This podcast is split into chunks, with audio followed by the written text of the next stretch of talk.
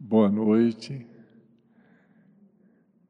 É muito bom estarmos aqui reunidos em nome de Jesus. Nossas primeiras palavras são de gratidão a esta casa, né? Essa casa de Jesus. Nossa irmã Terezinha, que nos fez o convite, ao Luciano, ao nosso irmão Djalma, e aos amigos né, que estão aqui presentes, o Aldo, né, que trabalhamos muito tempo ali na Federação Espírita do Distrito Federal, de forma que é realmente uma alegria e uma honra estarmos aqui nesta casa. E o tema do nosso estudo da noite de hoje é a oração dominical, que é o Pai Nosso, né? Essa é a prece mais conhecida do planeta Terra. E essa oração merece a nossa reflexão, porque o próprio Kardec, em um livro, O Evangelho segundo o Espiritismo, esse livro ele tem 28 capítulos. O último capítulo, o 28 tem o título Coletânea de Preces Espíritas. E ali Allan Kardec colocou algumas dezenas de preces espíritas para várias situações da vida. Quando a gente quer orar por alguém que desencarnou, um parente, a gente quer fazer a oração por um espírito que está, às vezes, sofrendo, né? orações pelas relações é, humanas. Então, ali tem várias preces. Esse capítulo 28 do Evangelho segundo o Espiritismo é muito importante a gente lê-lo, estudá-lo. A gente vai se familiarizar com essas preces. Né? Mas, logo no início, o Allan Kardec colocou assim: que os espíritos superiores orientaram a ele para que a primeira prece que fosse colocado nesse capítulo fosse a oração dominical, o Pai Nosso. Por quê? Primeiro, porque é a única prece que foi ensinada pelo próprio Jesus. Olha que maravilha, né? Conforme está lá no Evangelho de Mateus, capítulo 6, é parte do Sermão do Monte. É uma prece que foi ensinada por Jesus, né? o Cristo da terra. E Kardec argumenta que ele é o mais perfeito modelo de concisão. O que é um modelo de concisão? Que Jesus apresentou ali um perfeito resumo de toda a orientação de Deus para a humanidade. É um perfeito modelo de concisão. É uma verdadeira obra-prima da sublimidade na simplicidade, escreveu Kardec. É uma obra-prima, o Pai Nosso. E essa oração, o Pai Nosso, ela resume todos os deveres do homem para com Deus, para com o próximo e para consigo mesmo. Vejam que essa prece tem todos os deveres do homem para com Deus, para o próximo, para consigo mesmo. Então, só por esses argumentos, nós vemos a grande importância de estudarmos essa prece. E Allan Kardec argumenta o seguinte: tendo em vista que ela é o mais perfeito modelo de concisão, um resumo, o que acontece? Muitas vezes nós podemos incorrer no, em, na proferir essa oração de forma mecânica né, preocupado às vezes mais com quantidade. Nossa, você tem que orar dez Pai Nossos, sete Pai Nossos. E às vezes a gente vai repetindo aquilo sem refletir na profundidade e no significado de cada palavra que está nessa oração. Então Kardec se dedicou, orientado pelos espíritos superiores, a examinar trecho a trecho essa prece, o Pai Nosso. E ele diz que aqueles que tiverem tempo, na hora que forem proferir, que é melhor fazer ela mais detalhada, mais desenvolvida. Quando não dá, fazer ela da forma que é realmente concisa. Porém, nós temos que refletir no significado de cada palavra que está saindo da nossa boca, ou quando a gente está orando mentalmente. Então, esse é o propósito do nosso estudo da noite de hoje. Nós vamos examinar essa prece conforme consta nesta obra magnífica, né, o Evangelho segundo o Espiritismo, no seu capítulo 28, de Allan Kardec. Então vamos lá. A prece começa, né? Pai Nosso. Essa primeira frase, ela já traz em si uma reflexão importante, que Jesus não ensinou para a gente conversar com o Pai, fala meu Pai. Né? Ele ensinou Pai nosso. Nosso é de quem? De toda a humanidade. Ele é Pai de todos nós. Então, quando a gente pronuncia essa frase, Pai Nosso, está implícita ali que a nossa consciência está reconhecendo que nós somos irmãos. Então, se eu pronunciar essa frase, Pai Nosso, sem procurar sentir que todos os seres humanos são meus irmãos, ela não está alcançando o seu efeito magnético que ela pode alcançar. Porque ela está falando, estou falando Pai Nosso, mas eu não estou procurando sentir que todos os seres humanos são meus irmãos. Todos os seres humanos. Independente se ela mora na China, a pessoa, né?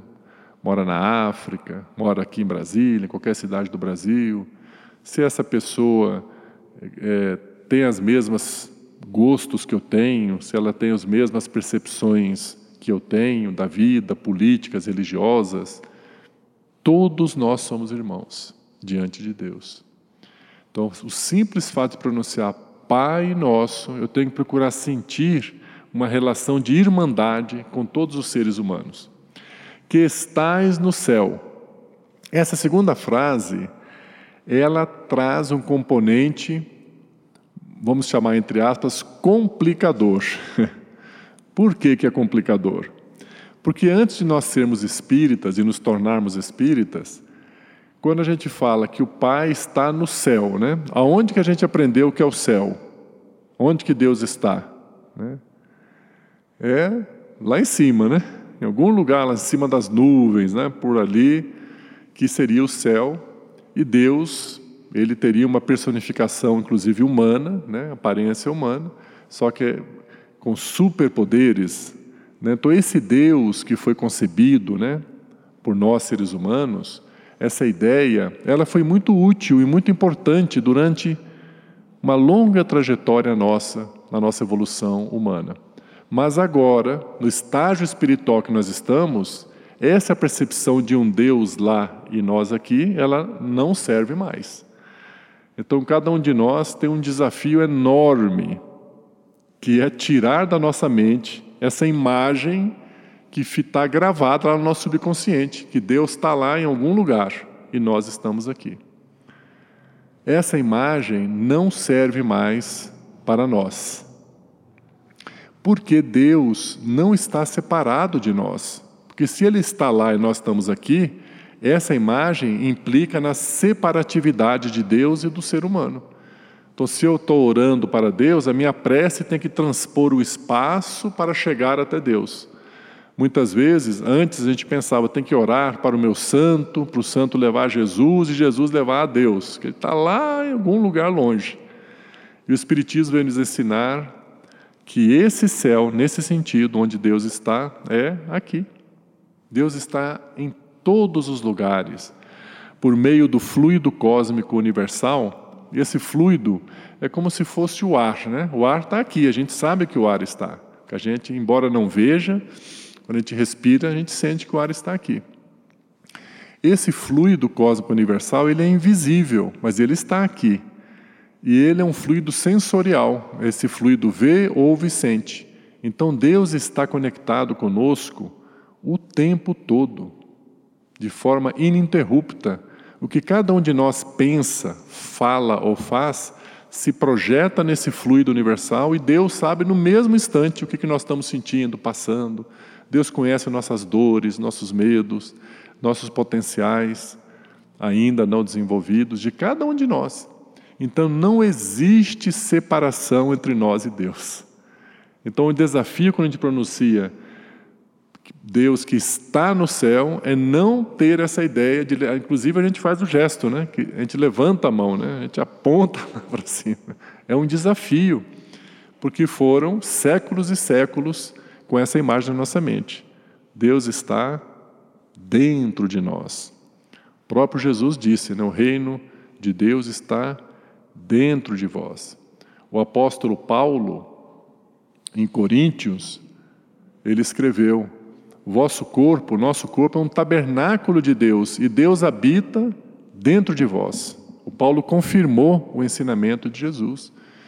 Então, cada um de nós tem uma relação direta com Deus. Essa ideia que eu tenho que fazer uma prece para ir para algum lugar para chegar a Deus é uma ideia completamente errada. Nós temos que corrigir isso na nossa mente. Deus está ligado com todos nós por meio desse fluido universal. E também por meio desse fluido universal, nós estamos ligados uns aos outros. Tudo que a gente pensa se projeta nesse fluido e influencia as outras pessoas. Por isso que é importante termos bons pensamentos, boas palavras, porque isso se propaga e vai influenciar outras pessoas. Então, esse céu, nesse sentido, Pai nosso que estás no céu, não é um local que distancia Deus de nós. O céu é no sentido todo o universo. Para nós que estamos aqui no planeta Terra, é a Terra toda, é o céu. Deus está em todos os lugares, está aqui no Cirefe e está cada, dentro de cada um de nós. Então, Deus que está dentro de mim. Né? Santificado seja o vosso nome. Nós aprendemos na obra O Livro dos Espíritos e também na obra Evangelho segundo o Espiritismo que a prece tem, pode ter três objetivos: pedir, agradecer e o terceiro, quem me ajuda? Louvar. Isso mesmo.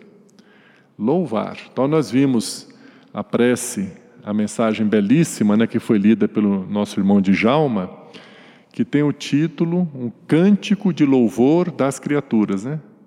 de Francisco de Assis. Então vejam que Francisco de Assis ali não está pedindo nada, está agradecendo, mas principalmente está louvando. Né? Então quando a gente fala santificado seja o vosso nome, o que, que nós estamos fazendo?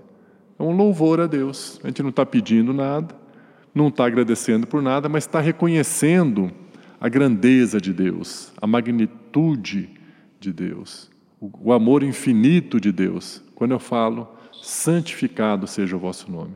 Eu estou me reconhecendo pequenino diante da grandeza de Deus. Eu estou me colocando numa posição humilde. Né? O Francisco de Assis chegou a dizer que a gente às vezes não é nem digno de pronunciar o nome de Deus, tamanha a sua grandeza. Né? É reconhecer que Deus é que governa nossas vidas e não nós como às vezes nós temos a ilusão.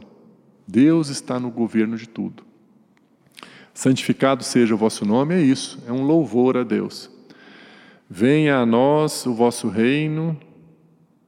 Então, o reino de Deus, o reino de Jesus, é um reino de amor, de paz. Então, a gente está pedindo agora, Deus, que, que consiga vir aqui para a terra, que a gente consiga, cada um de nós, desenvolver dentro de si o seu mundo de paz, de regeneração, se tornar um pacificador, porque o seu reino virá para a terra, a sociedade também será uma sociedade de paz e de amor.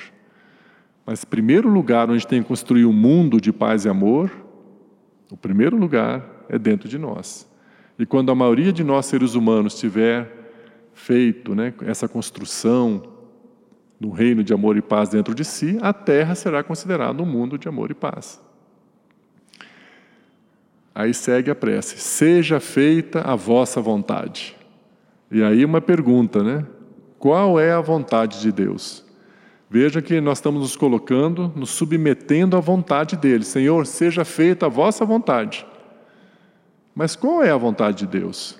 Então, quando a gente pronuncia essa frase, nós temos que refletir qual é a vontade de Deus, porque eu estou dizendo assim, Deus, eu me submeto à vossa vontade. Então precisamos responder essa pergunta: qual é a vontade de Deus? Alguém quer me ajudar aí? Qual é a vontade de Deus? Como é que a gente pode encontrar essa resposta? Então, nós vemos numa obra, no primeiro livro publicado por Allan Kardec, que é o Livro dos Espíritos, publicado em 1857 na França, ele é dividido em quatro partes. A terceira parte do Livro dos Espíritos tem o título As Leis Morais. Isso mesmo, as leis morais. E nessa terceira parte, as leis morais, estão apresentadas as leis de Deus para a humanidade, que são em dez. Dez leis de Deus. Então, qual é a vontade de Deus? A vontade de Deus está manifesta nas suas leis, nessas dez leis. Basta a gente estudar essas dez leis. Estudar a terceira parte do livro dos Espíritos. E ali, os próprios Espíritos dizem o seguinte: dessas dez leis, a décima lei é a mais importante de todas. Então, essas leis são a lei da adoração, lei do trabalho, lei da reprodução, lei da conservação, lei da destruição, lei da sociedade, lei do progresso, lei da igualdade, lei da liberdade e a décima. Ela falou, puxa, a gente falou tanta lei aqui, não dá para memorizar. Vamos lembrar só da décima, que é a mais importante por enquanto. O nome da décima lei é Lei de Justiça, Amor e Caridade. Isso mesmo. Lei de Justiça, Amor e Caridade. E essa lei, segundo os espíritos superiores, abrange todas as outras nove leis. Ela é a mais importante de todas. E ela está dizendo o seguinte: que é uma lei de Deus que nós devemos amar o próximo e praticar a caridade. Não é uma orientação, não é um mandamento, é uma lei de Deus que nós devemos amar e praticar a caridade. Lei de justiça, amor e caridade. A lei da justiça é a lei que se refere à lei de causa e efeito. Né? Aquelas coisas boas que a gente está fazendo na vida, nós vamos colher como consequência momentos de alegria, de paz e desenvolvimento. As nossas ações equivocadas vão gerar consequências, experiências desafiadoras, mas todas elas dentro da nossa capacidade de vencê-las. Né? Deus, no seu infinito amor, não permite que nenhum de nós sejamos submetidos a uma experiência que não sejamos capazes de dar solução. Então, essa lei de justiça, amor e caridade, veja que é uma lei tríplice. Né? É a única lei tríplice: justiça, amor e caridade. Deus poderia ter feito 12 leis, ele ter, a décima ter sido lei de justiça, a décima primeira lei do amor e a décima segunda lei da caridade. Mas ele decidiu juntar essas três numa só. E isso revela a grandiosidade do seu amor infinito por nós. Por que, que significa essas três leis estarem juntas? Porque separadamente a lei da justiça ela seria implacável. Oh, você fez isso de errado, você vai ter que sofrer tal coisa. Mas como ela está interligada com a lei do amor, a lei do amor suplanta a lei da justiça. Falar, ah, eu cometi um erro na encarnação passada, então nesta vida está previsto que eu tenho que passar por certos desafios, não para castigar, mas para eu aprender a dor que eu causei aos outros e nunca mais querer fazer isso. Mas a lei da justiça diz o seguinte: olha, ame as outras pessoas, pratique a caridade, olhe a dor do próximo, faça alguma coisa para ajudar o próximo. E a dor e a lei do amor e a lei da caridade, elas aliviam as consequências da lei da justiça, elas diminuem o efeito da lei da justiça. Olha que maravilha. Por isso que a proposta da doutrina espírita é extremamente otimista. Cada um de nós é capaz de transformar sua vida, de fazer uma vida de alegria, de felicidade, fazendo isso, praticando a caridade, praticando o amor. Nós vamos ver que as, as experiências dolorosas elas vão diminuindo porque o amor, como disse o apóstolo Pedro, escreveu né, na sua epístola, o amor encobre uma multidão de pecados. Ou seja, o amor é capaz de abrandar as consequências dos nossos erros, fazendo bem. E o próprio Jesus disse também, né?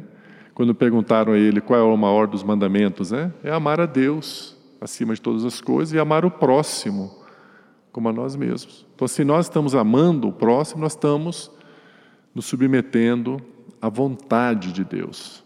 Então, se a gente tem a oportunidade de fazer a caridade, olha que essa frase que a gente vai dizer é um pouco, às vezes, alarmante, mas precisamos dizer. Se nós somos convidados para praticar a caridade, ó, precisa a pessoa está precisando de uma ajuda. Às vezes não é nem ajuda material, precisa de uma orientação, de uma visita, e nós somos convidados. E a gente tem condições de ajudar. Tem tempo, tem a capacidade, tem o conhecimento, ou tem o recurso material. E a gente opta por não ajudar, por não fazer nada, nós estamos transgredindo uma lei de Deus. Porque essa lei de Deus é uma lei de amor e caridade. Não é uma orientação de vida, é uma lei de Deus que sempre que a gente puder, nós devemos praticar a caridade. Nós devemos ajudar o próximo. Fazendo isso, nós estamos obedecendo a lei de Deus. Então, quando nós falamos assim, Pai, seja feita a vossa vontade, nós estamos dizendo isso, Deus, eu me submeto a cumprir as vossas leis. Então, se eu faço essa oração, mas eu não me empenho em obedecer às leis de Deus, está sendo contraditório. Então, nós estamos assumindo um compromisso. É quando eu digo, seja feita a vossa vontade, aqui na terra como no céu. Eu estou dizendo, Deus, eu reconheço a vossa grandeza, vosso infinito amor, e eu me submeto a viver a minha vida obedecendo às vossas leis, à vossa vontade. Aí vem, o pão nosso de cada dia, né, nos dai hoje.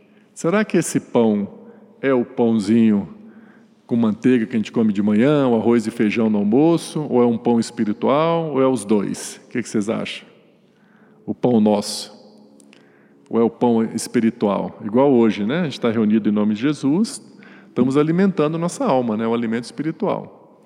Nessa prece, o pão nosso de cada dia, nos explica Allan Kardec, são os dois alimentos o alimento para o corpo físico, né? quando a gente diz o pão nosso de cada dia nos dai hoje. Para nós termos na mesa né, o arroz e o feijão e o pãozinho com manteiga, nós temos que trabalhar. Então nós estamos nos submetendo a uma, uma das leis de Deus, né?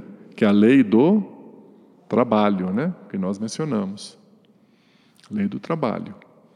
Então, graças a Deus, sempre que a gente senta à mesa e a gente olha para aquele alimento, nós temos que nos lembrar dessa frase do Pai Nosso: o pão nosso de cada dia nos dai hoje. Eu estou agradecendo a Deus porque eu tenho aquela comida. E eu admiro muito os nossos irmãos evangélicos, né? eu não sei se todos, né? mas eu sei que tem alguns segmentos da igreja evangélica que tem um hábito muito bonito, que eles fazem a oração na hora da refeição, eles não comem sem fazer oração. Né? Vejam que é, é um exemplo para nós, mostrando que a gente tem uma consciência, um olhar para aquela comida, não é uma coisa assim corriqueira, é uma bênção de Deus que a gente tem um alimento para o nosso corpo físico. Então, se a gente não tem esse hábito de fazer a oração né, em família, vamos fazer individualmente, mentalmente, olhar para o alimento. Muito obrigado, meu Deus, porque hoje eu vou. O Senhor me deu o alimento de hoje. Muito obrigado, meu Deus. Reconhecer, né? Essa gratidão, ela deve se estender. O Espírito Emmanuel, ele ensinou o Chico Xavier. O Emmanuel era o mentor espiritual do Chico Xavier, né? Ele transmitiu um ensinamento que eu achei fantástico para desenvolver o sentimento de gratidão. Ele falou assim: olha, quando você for comer um pão, um pãozinho, né? Pense em todas as mãos que trabalharam para que esse pão chegasse até você. Comece lá na, na fazenda, onde o agricultor lavrou a terra, limpou, limpou as plantas que não deviam estar ali, fez, colocou o adubo, jogou a semente, aí semeou, ele colocou adubo, água, aquele, aquele trigo foi crescendo, surgiram outras plantas junto, ele teve que cuidar, as ervas daninhas, até que aquele trigo, cresceu e produziu muitos grãos de trigo. Aí ele foi lá e colheu o trigo. Olha quanto trabalho, só isso aí. Aí aquele trigo é vendido para uma empresa que processa os grãos do trigo, né? que vai descascar, depois vai moer, vai fazer a farinha do trigo. E essa farinha vai ser transportada em caminhões, nossos irmãos caminhoneiros vão levar para as várias cidades do Brasil para distribuir, para vender para as padarias. Né? E aí vem os nossos irmãos padeiros, que é uma outra mão, né? O, o, avô da minha esposa era padeiro. Ele me contava que eles chegavam na padaria quatro horas da manhã para poder começar a fazer o pão. Quatro horas da manhã tem gente trabalhando. Aí eles fazem aquele massa, preparam, assam o pão. Aí aquele pão é colocado à venda lá na padaria. Aí tem os vendedores que estão ali para nos atender. E alguém da nossa família foi lá buscar. Às vezes foi a esposa, ou o marido, ou os filhos, ou uma colaboradora do lar. Veja que mais uma pessoa colaborou. Aí finalmente aquele pãozinho está lá na sua frente para você comer. Vejam como que o Emmanuel né, nos ajuda a acordar a nossa consciência de gratidão a Deus, quantas mãos trabalharam. E assim com todos os outros alimentos. Né? De vez em quando a gente parar para pensar como a bondade de Deus é grande. Né? Quando chegou um feijão na nossa mesa, qualquer alimento. Então esse é o alimento para o corpo físico. Mas Allan Kardec alerta que também é um alimento para o espírito. E qual é o pão que alimenta o espírito? Né? Essa prece, o Pai Nosso, Jesus ensinou logo no início do seu ministério divino, nas primeiras semanas lá em Cafarnaum, que ele subiu a um monte e proferiu o sermão do monte, ensinou a prece, o Pai Nosso. Algum tempo depois, mais de um ano depois, ele fez aquela multiplicação dos pães, né? lá na cidade, uma vilazinha chamada Betsaida ou Betsaída, que fica próxima do lago de Genezaré. Quando ele fez aquela multiplicação dos pães, ele fez uma revelação sobre ele mesmo. Jesus revelou algo sobre si mesmo. Ele disse assim: Eu sou o pão da vida. Eu sou o pão vivo descido do céu. Aquele que comer deste pão viverá eternamente. Então, o próprio Jesus, ele revelou o que é aquele pão que ele está falando na prece do Pai Nosso. É Ele. É o evangelho dele, é o ensinamento dele. Então, sempre que nós estudamos o evangelho de Jesus, na própria Bíblia, quando a gente vai ler lá o evangelho de Mateus, Marcos, Lucas, João, Atos dos Apóstolos, as epístolas de Paulo, nós estamos nos alimentando a alma, alimentando nossa alma. Porque Jesus, Ele mesmo diz: Eu sou o pão da vida, eu sou o pão vivo descido do céu. Aquele que comer deste pão viverá eternamente. Então, na obra de Allan Kardec, nós temos essa obra que estamos estudando hoje, o Evangelho segundo o Espiritismo. Vejam o que, que os Espíritos fizeram. Pegaram passagens da Bíblia, do Evangelho, que às vezes a gente lê a gente não consegue compreender o sentido profundo. E eles explicaram tudo nos mínimos detalhes. Bem-aventurados os aflitos. Né? Eu nunca consegui entender como é que um aflito pode ser bem-aventurado, feliz. Aí lá no capítulo 5 do Evangelho segundo o Espiritismo está tudo explicado. E além disso, depois veio, vieram essas obras magníficas da mediunidade abençoada de Francisco Cândido Xavier, aquela coleção né, de livros Pão Nosso, Vinha de Luz, Fonte Viva, Caminho, Verdade e Vida, Ceifa de Luz, que ele pega trechos do Evangelho e explica o seu simbolismo, todo o seu ensinamento moral. Então, quando nós estudamos essas obras, nós estamos alimentando nossa alma. A gente se sente mais forte espiritualmente, mais equilibrado, mais pacificado. Por isso que a gente se sente tão bem quando estamos aqui no Ciref, participando de uma reunião pública ou de um grupo de estudos. A gente entra nesse ambiente, a gente sente imediatamente que a gente está numa outra atmosfera espiritual. Porque aqui nós estamos recebendo esse alimento espiritual que é o Evangelho de Jesus. Então, quando a gente fala, o pão nosso de cada dia nos dai hoje, nós estamos agradecendo a Deus pelo alimento para o corpo físico e estamos agradecendo pelo Evangelho. E a gente, assim como a gente não deixa de se alimentar para o corpo físico, a gente nunca pode deixar de se alimentar para a alma. Por isso que a gente não deve faltar nas reuniões espíritas porque aqui a gente está vindo se alimentar. Esses compromissos espirituais que a gente assume, a gente tem que ter uma prioridade altíssima, porque é um compromisso seu com Jesus, para o fortalecimento espiritual de você mesmo, de mim mesmo, de cada um de nós. O pão, me ajudem aí, onde que eu estou agora? O pão nosso cada dia. É, é venha a nós o vosso reino, seja feito aqui na terra como no céu. Aí a gente pede também, né? Pai, perdoa as minhas dívidas, assim como eu perdoo os meus devedores. Ou perdoe as minhas ofensas, assim como eu perdoo aos meus ofensores. Essa daí já está, ela por si só se revela. Vejam que a frase ela é condicional. Eu falo, pai, me perdoa, mas eu sei que só serei perdoado se eu também perdoar. A própria frase já está ensinando. A gente vai perdoar. Deus é um pai de infinito amor, ele não está magoado com a gente. Ele não tem o que nos perdoar. Mas por que eu estou pedindo perdão a Deus? Eu estou reconhecendo que eu desobedeci uma lei de Deus. Eu estou dizendo, Pai, eu quero me reparar diante da lei.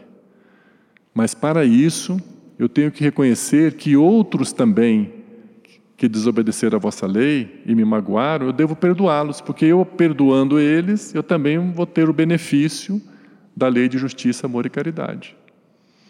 Por isso, quando pronunciamos essa frase, Pai, né, perdoa minhas ofensas, assim como eu perdoo os meus ofensores, é muito importante cada um de nós fazer uma revisão mental, na memória e no campo emocional, e verificar se a gente guarda ressentimento de alguém.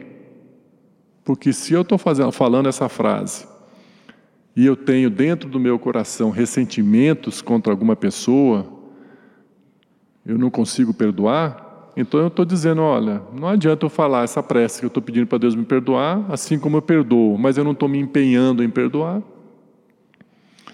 Então, naturalmente, alguém vai dizer, ah, mas você está falando isso porque você não conhece o meu caso. O meu caso não tem jeito de perdoar, um caso é grave, né? A gente sabe que tem muitas situações difíceis. Mas nós podemos perdoar. É desafiador, é difícil? É, mas é perfeitamente possível. Qual o principal recurso que devemos usar para perdoar? A própria prece, a oração. Orarmos, pedirmos a Jesus e a Deus em favor daquela pessoa. Mas alguém poderá dizer: Mas como que eu vou orar por uma pessoa se eu estou com raiva dela? Vai parecer uma prece falsa, uma prece superficial. Não tem problema, vamos fazer assim mesmo. Porque a primeira vez parece que sai meio forçado, né? Falando, Deus abençoe o fulano que fez aquilo comigo, que ele seja iluminado, abençoado. Parece que a coisa não funcionou bem aqui dentro, mas a gente já fez. Aí na segunda vez, Jesus, ilumina a vida do fulano, que ele seja feliz, a família dele. Aí na terceira vez, aí você vai sentindo que alguma coisa está mudando aqui dentro. De repente, lá para a quarta, quinta, varia de acordo com cada um, você faz a prece e fala: Meu Deus, agora eu estou desejando mesmo que ele seja feliz. Alguma coisa mudou aqui dentro. Aí nós perdoamos, também nós somos perdoados, somos aliviados as consequências dos nossos delitos. Então é muito importante fazermos esse balanço na nossa vida, né? abrir o baú, principalmente nós que temos mais idade, né? já passamos por muitas histórias, né? Às vezes a gente guarda lá um ressentimento que a gente nem lembra mais, a gente tem que esvaziar. Porque guardar ressentimento é carregar um fardo, um peso. Quando a gente perdoa, a vida fica mais leve. Né? O, o, uma frase que eu gosto muito: o perdão é um remédio, um remédio que nós damos ao outro para curar a quem? a nós mesmos, isso mesmo. O perdão é um remédio que nós damos ao outro para curar a nós mesmos. Então é muito importante, porque às vezes a gente fala assim: não, eu já perdoei o fulano, mas deixa ele lá, ele lá no canto dele, eu aqui, também não quero ver. Né? A gente vê que está uma tentativa, um esforço de perdoar, mas tem que continuar. Porque o verdadeiro perdão, a gente se liberta, a gente deseja verdadeiramente, verdadeiramente o bem da outra pessoa. Então, esse tema do perdão é um tema que deve ser estudado com muita frequência na casa espírita, né, Djalma? A gente refletir sobre isso, porque ele é muito importante. tem método de perdoar, trabalhar, né, para desenvolver essa capacidade do perdoar. Até um dia que a gente vai chegar a um ponto, a pessoa nos ofende, a gente nem assimila mais aquilo, fala, ah, dá um trabalho tão grande perdoar, não vou nem ficar carregando muita ofensa, não. A gente vai aprendendo a ser mais tolerante, mais flexível, né? E aí, bem, chegamos nessa parte que é muito importante também. Pai, não nos deixes cair em tentação. E depois vem, livra-nos do mal. Aí nós ficamos refletindo, isso não está no livro, né? Nós ficamos refletindo, por que, que Jesus não falou assim, não ensinou assim, Pai, livra-nos da tentação. Igual ele falou, livra-nos do mal, né? Por que, que ele não falou, livra-nos da tentação? Ele falou, não nos deixes cair em tentação. Será por quê? Que ele falou, livra-nos da tentação, e não, aliás, não nos deixes cair em tentação. Ele não falou assim, livra-nos. Será que Deus pode nos livrar da tentação? Jesus pode nos livrar? Será que a tentação é alguma coisa que está aí fora? ou ela está dentro de nós? Ela está dentro de nós. Por mais que a gente está convencido que às vezes a tentação está fora, isso é uma ilusão. A tentação ela está dentro de nós. Então não tem jeito de nos livrar dela, porque ela vai emergir. Né? Por exemplo, um pudim. Para quem não pode comer doce, a pessoa olha para o pudim, nossa, é uma tentação para mim. Mas quantas pessoas olham para o pudim e sente nada? Tem a menor vontade de comer o pudim. Outros nem gostam do pudim. Então a tentação não é o pudim, é a gente. A gente tem dentro de nós alguma coisa que vê aquilo e deseja aquilo. A tentação emerge dentro de nós. Aí nós fizemos uma análise que também está no livro Evangelho segundo o Espiritismo, para nos ajudar a cada um fazer um trabalho consigo mesmo de avaliar como é que está interiormente com relação às tentações.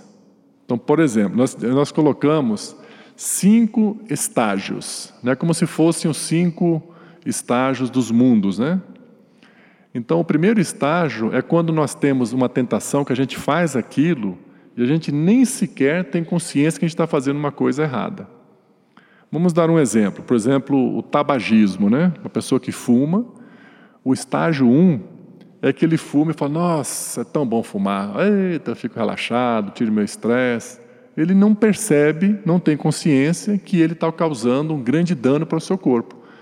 É o estágio 1. Um.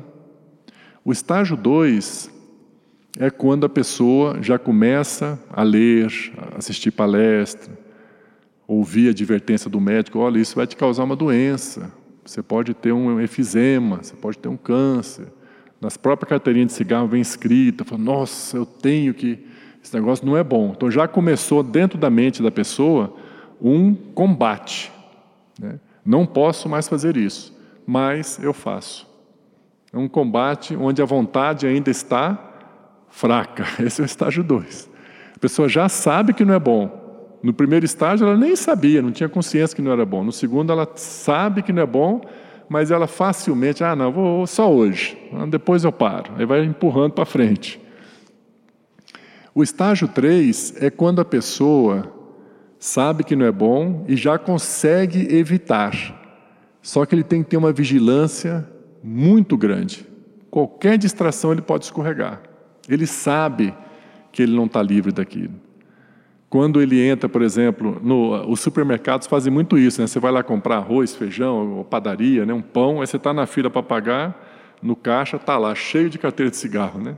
Então, quem está com essa tentação dentro de si, olha, puxa vida, dá aquela vontade, não, não vou fumar.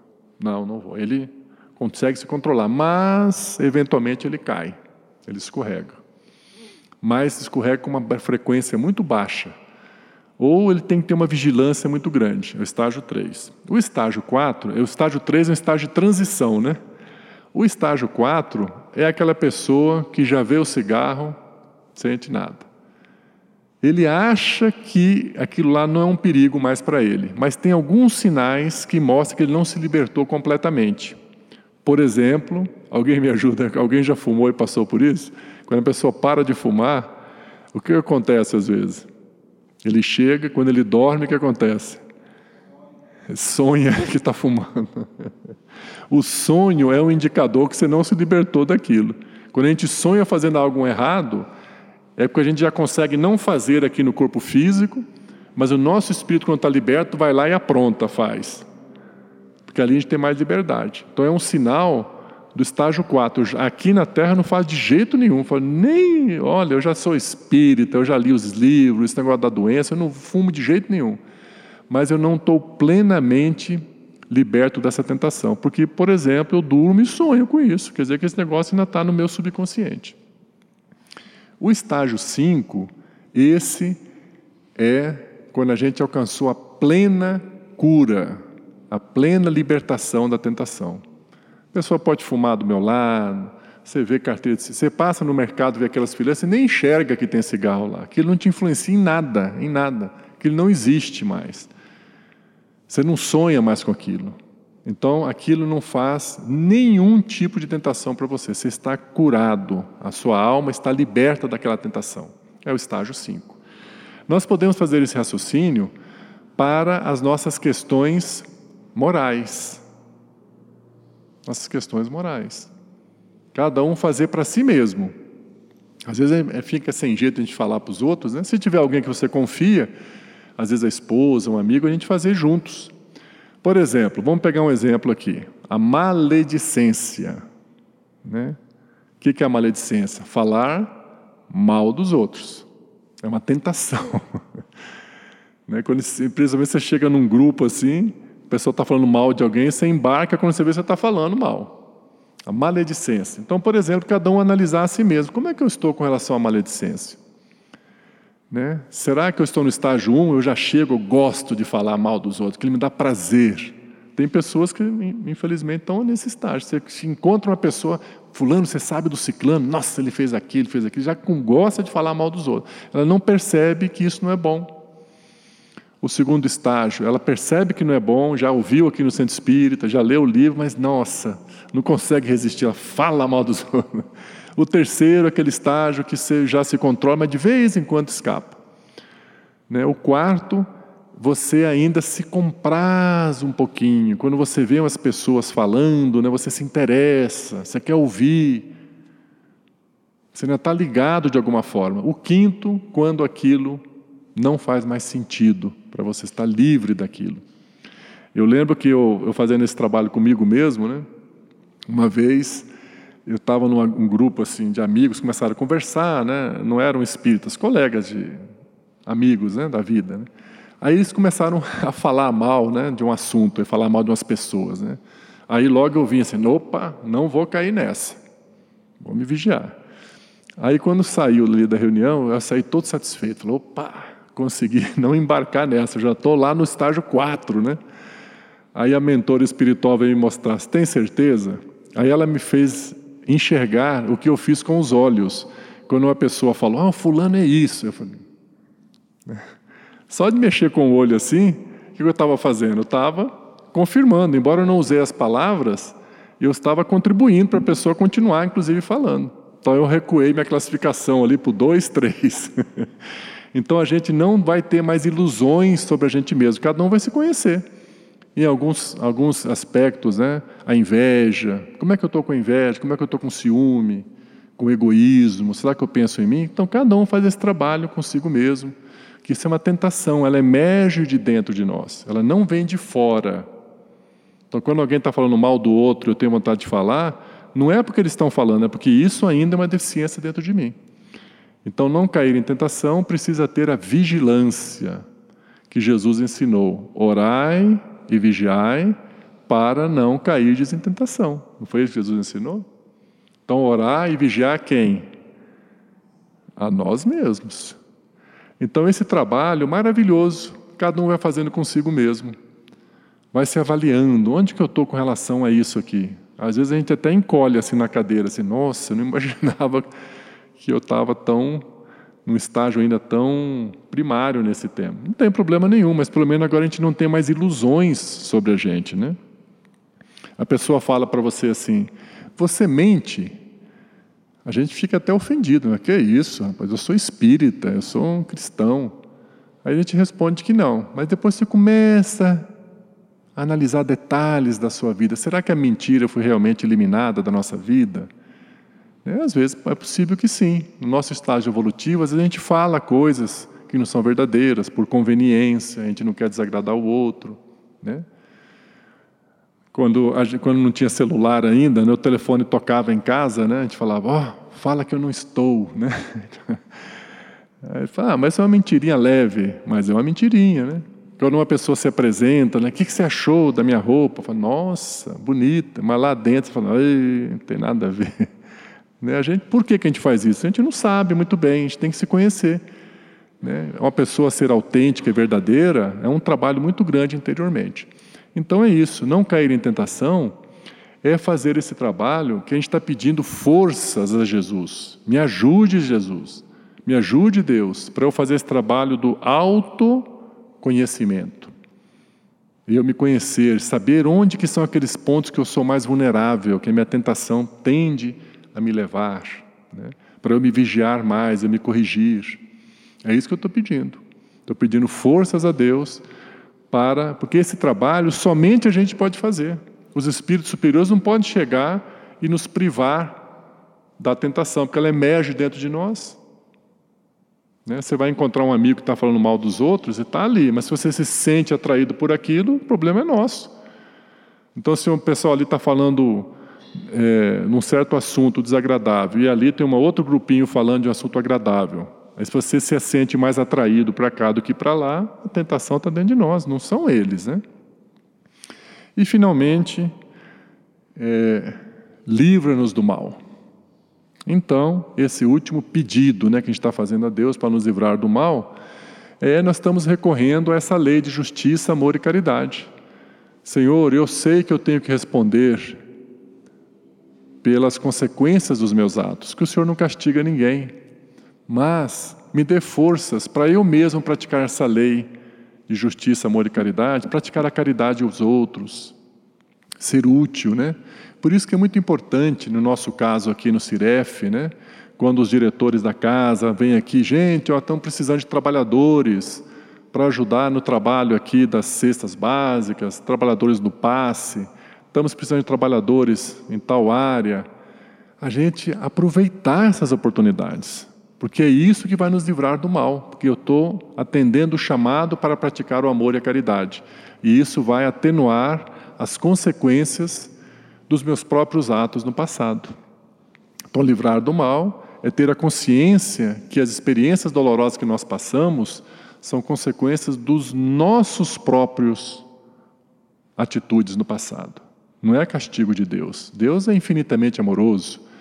Então, se eu tenho que passar por experiências dolorosas, eu posso pedir forças a Deus para passar por isso e pedir forças para que, quando surgir as oportunidades de caridade de amor, eu não recue, eu faça aquilo. Porque eu fazendo isso, eu mesmo estou trabalhando para aliviar as consequências dos atos equivocados que eu cometi no passado. E é isso, meus irmãos, essa reflexão que está nesse livro extraordinário de Allan Kardec, o Evangelho segundo o Espiritismo, no seu capítulo 28, que tem o título Coletânea de Preces Espíritas.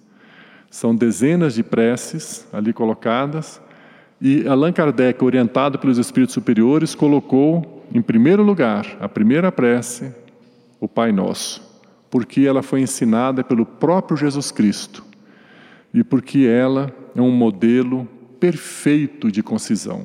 É um resumo de todos os ensinamentos de Deus. É uma verdadeira obra-prima da sublimidade na simplicidade. E ela resume todos os deveres do homem para com Deus, para com o próximo e para consigo mesmo. Então, que tenhamos essa oportunidade, né, quando formos orar essa prece, nos recordarmos desses ensinamentos transmitidos por Allan Kardec e quando pudermos, vamos lá no Evangelho segundo o Espiritismo, ler e reler esse capítulo. Muito obrigado a todos pela atenção, pelo carinho com que nos ouviram, pelas boas energias que irradiaram e contribuíram para o nosso estudo da noite de hoje. Muita paz, graças a Deus.